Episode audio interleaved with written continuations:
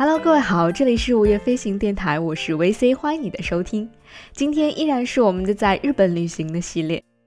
那在正式开始我们今天的旅行之前，我想先和大家做一个小小的说明。在午夜飞行电台关于日本旅行的节目当中，可能大家并不会听到很多关于日本著名景点的一些。嗯，旅行的故事，或者是相关的一些旅行的攻略，因为我想，关于这些地方的旅行故事和旅行攻略，实在是嗯浩如烟海，大家只要随便去搜索一下，就可以看到很多。除非是我个人对于某些地方有一些特殊的情节，比如说因为某一部作品或者某一个故事，对这个地方格外的喜欢啊。除此之外，我想我能够 get 到的一些东西，和大家看到的普通的。游记或者是攻略上所讲到的，并没有什么太大的区别，也没有什么更大的必要在这里做分享。所以在午夜飞行电台的节目当中出现的关于日本的一些旅行故事和旅行分享，更多的是一些嗯，并没有太多的人提及或者我自己格外喜欢的地方，想要推荐给大家的。在这里呢，我想做一个简短的说明。那说明过后，就正式开始我们今天的节目了。呃，今天我们的旅行同样会继续在日本的东京。今天要和大家分享的是在东京市内我非常喜欢的两间美术馆，无论是从场馆本身的设计，还是从其中的展品上来看，都是非常值得一去的。那今天我们就去商业区看画，去居民区看展吧。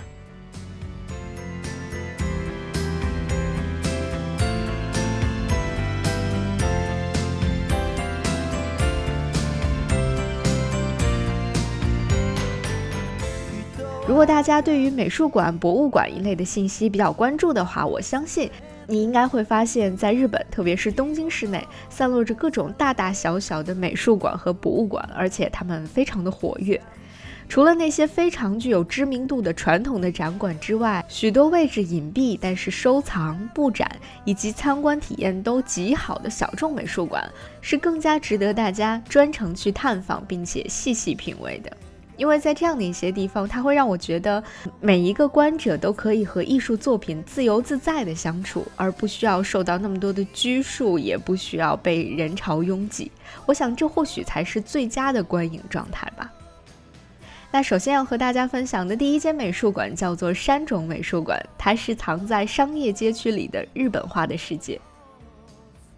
如果我提到东京的惠比寿和涩谷。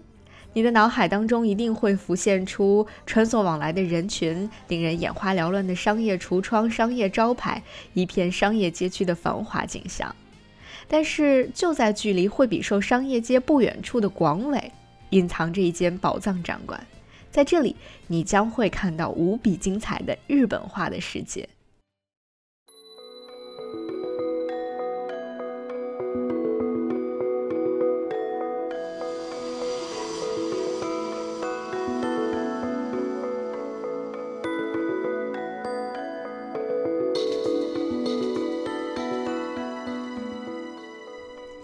这间宝藏展馆早在昭和四十一年，也就是一九六六年的时候，就在日本的侨儿厅开馆了。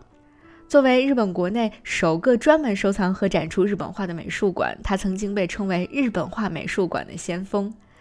馆内收藏了日本近代以及现代的美术作品，大概有一千八百多件。其中最引人注目的就是他收藏了像横山大观、东山魁夷、奥村土牛、素水玉舟等非常具有代表性的日本画画家的珍贵作品。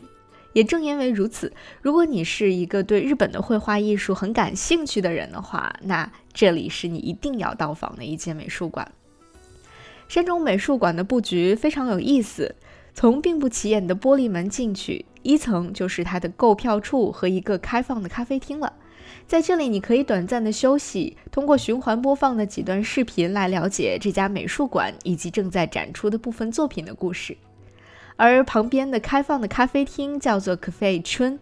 每一年这里都会根据不同的展览和季节推出一些限定版的和果子，而且最妙的地方就在于这些和果子的设计理念就是从正在展出的部分美术作品当中提炼出来的。比如说，在二零一八年的春夏季，这间美术馆的咖啡厅就以素水玉舟的作品《翠台绿枝》为主题，选取了画当中的兔子、紫阳花、绿草等这样的一些元素，推出了名为“绿荫”的和果子。真的是不得不感叹，这间美术馆真的是每一个细节都非常的用心。而想要参观这里的展览，你需要从一层进入到这栋建筑的地下部分。这里的地下一层就是山种美术馆的主展厅。由于位于地下的展厅屏蔽了外界的自然光，观展环境的设计几乎全部依赖于室内的照明。山种美术馆在这方面也着实下了一番功夫。展厅内整个的色调是暖黄色和木色，让人感到沉静而且很舒服。作品的照明会根据不同的展品来进行调节，每一件作品都会配以最柔和、最恰当的灯光照射。而在主展厅的尽头，那是我在整个展厅当中最喜欢的地方。它通常会留出一整面墙的位置来展出一件最具重量级的作品。比如，在我到这间美术馆去进行参观的时候，这里悬挂的一幅作品就是东山魁夷的一幅巨幅的作品，叫做《米奇库鲁西》。我不知道它的严格的中文翻译叫什么，大致的意思应该是涨潮或者即将到来的潮水的意思。东山可以用这样的一幅巨幅的作品，将翻腾的潮水，一波又一波涌过来的潮水拍打在巨石上的那一幅非常壮观的景象，描画的格外生动而且深入人心，仿佛只有在这里，我们才能够最大限度地感受到日本画的独特魅力。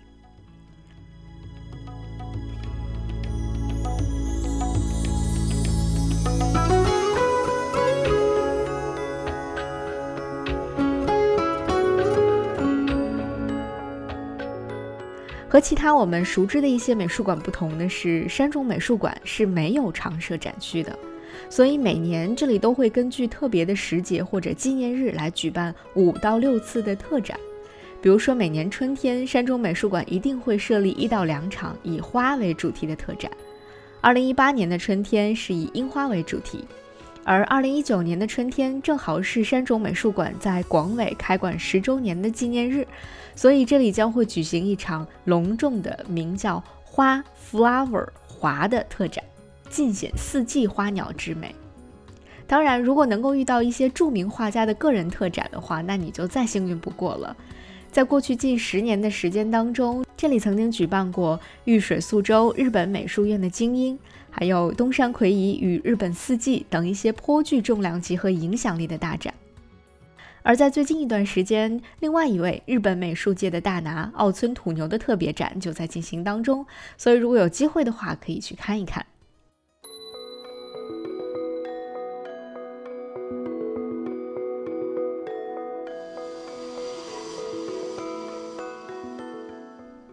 在这间安静又隐蔽的美术馆，避开拥挤的人群，能够在非常安静而且用心设计的室内，细细的品味日本画的独特韵味。或者喝一杯茶，吃一个季节限定版的和果子，不得不说，这真的是一场令人身心愉悦的观展旅程。在我到这家美术馆去参观的时候，是一个有一点阴沉的午后，但是在整个参观的过程当中，包括参观结束之后，你都不会觉得阴郁，或者是有一点疲惫，反而会觉得非常的治愈，而且有安全感。所以，如果你对日本画非常的感兴趣，或者你恰好在惠比寿附近逛街的话，我还是推荐你要到山中美术馆来看一看。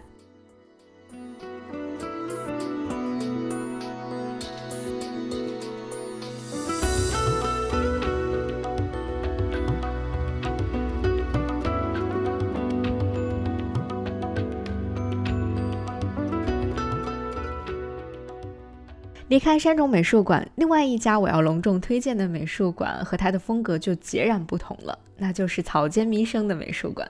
它位于一个小小的居民区里面，我们就去居民区拜访一下草间弥生吧。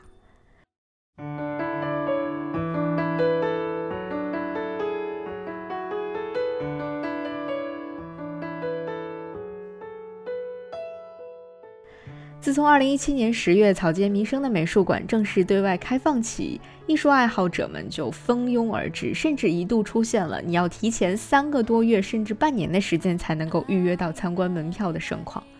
这里除了个别的大型展品长期展出之外，大部分美术作品都会每隔六个月更换一次，推出新一季主题的展览。所以，如果你是草间弥生的深度爱好者的话，你可能需要每半年就过来看一次了。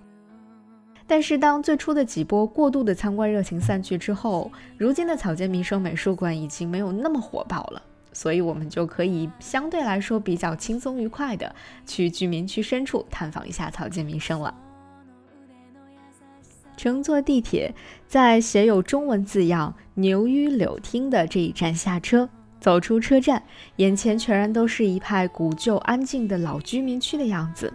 很难想象，我们今天要见到的素以大胆夸张而著名的草间弥生女士会在这里安家。跟着手机地图的指引，我们穿过一片低矮的居民楼，忽然看到一幢与周围格格不入的五层白色的高高的建筑。再走近一些，你会看到布满了大小不一的白色波点的落地窗，这就会让你百分之百的确信，我们要找的地方就是这里了。在来到这里参观之前，请大家务必要到草间弥生美术馆的官方网站去预约自己的参观时间，然后按照预定的参观时间进入美术馆。每个人有九十分钟的参观时间，每一个时间段的参观人数是限定好了的，所以这就很好的保证了我们每一个人都能够拥有一段一点儿也不拥挤，而且很自由愉快的参观旅程。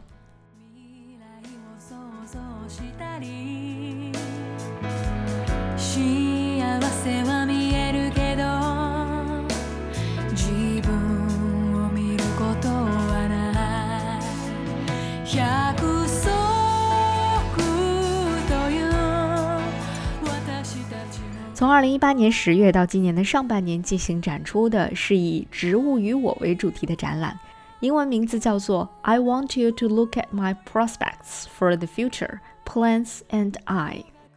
其中展出的作品全部都是由草间弥生本人亲自挑选的，并且在美术馆的二层和三层进行集中的展示。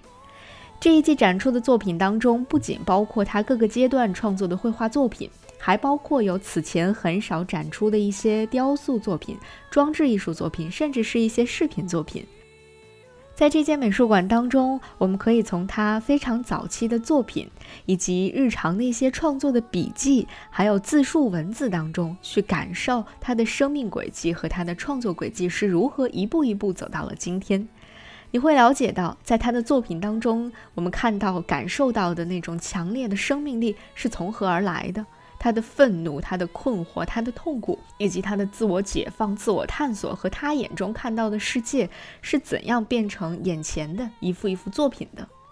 而这些最直观、最立体的感受，我想是我们在世界其他地方的巡回展出当中没有办法获得的一种顶级体验。我想很多国内的观众都已经对草间弥生非常熟悉了。因为无论你在北京、上海，或者是在广州，似乎都经常能够看到一些关于草间弥生的著名作品的一些巡回展览，甚至每每当有这样的展览进行展出的时候，它都会变成城中文艺界的热门事件，而且会被大家笼统地称为网红展。所以这样看起来，真的是只有在草间弥生美术馆才能够真正的感受草间弥生作品的魅力和草间弥生这个人他本身的魅力。在这间美术馆的四层是一个沉浸式的装置艺术体验区，这也是我最喜欢的一个地方。每一个人会在这里有两分钟左右的时间，你会被带进一间漆黑的小屋子里，来感受它最知名的一件沉浸式的装置艺术。此时正在展出的是 Pumpkins Screaming About Love Beyond Infinity。我们会在一片黑暗当中看到一片无边无际的黄色的波点南瓜在眼前亮起，然后又熄灭。当你独自一个人面对着这奇妙的两分钟世界的时候，你或许可以对草间弥生曾经写下的那句话：“南瓜总是让我笑，它们是蔬菜里最幽默的。”更懂得了一点点。人もいれば疑う人もいる。最后一层五层的展览分为了两部分，一部分是一个小小的图书角一样的存在，这里收藏着有关草间弥生的所有画册和杂志，参观者们可以在这里随意的找个地方坐下进行翻看和阅读。另外一部分展览是在室外的，有一个露天的舞台，可以算作是一个小小的露台吧。在露台上，蓝天下有一只闪闪发亮的金黄色的南瓜，粉色的波点非常的夺人眼球。在距离这只南瓜的不远处，有一小排的座位，坐在这个地方，你可以透过落地玻璃窗将周围的景色尽收眼底。你的眼前是平淡无奇的日常居民生活，而你的身后却是充满了戏剧感和冲突感的草间弥生的世界。我想，这样的一种强烈的对比，成就了一段难以用言语来表达清楚的奇妙的观展体验。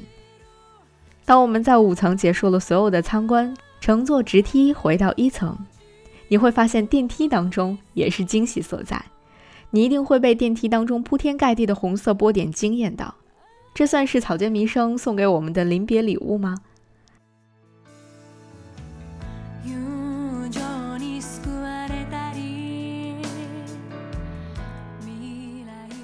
在一层的周边商品售卖区有很多值得购买的东西，而其中我最推荐的就是展览的画册，它可以很好的弥补在草间弥生美术馆无法拍照带来的遗憾，也可以帮我们重新很好的梳理草间弥生的各个时期的作品。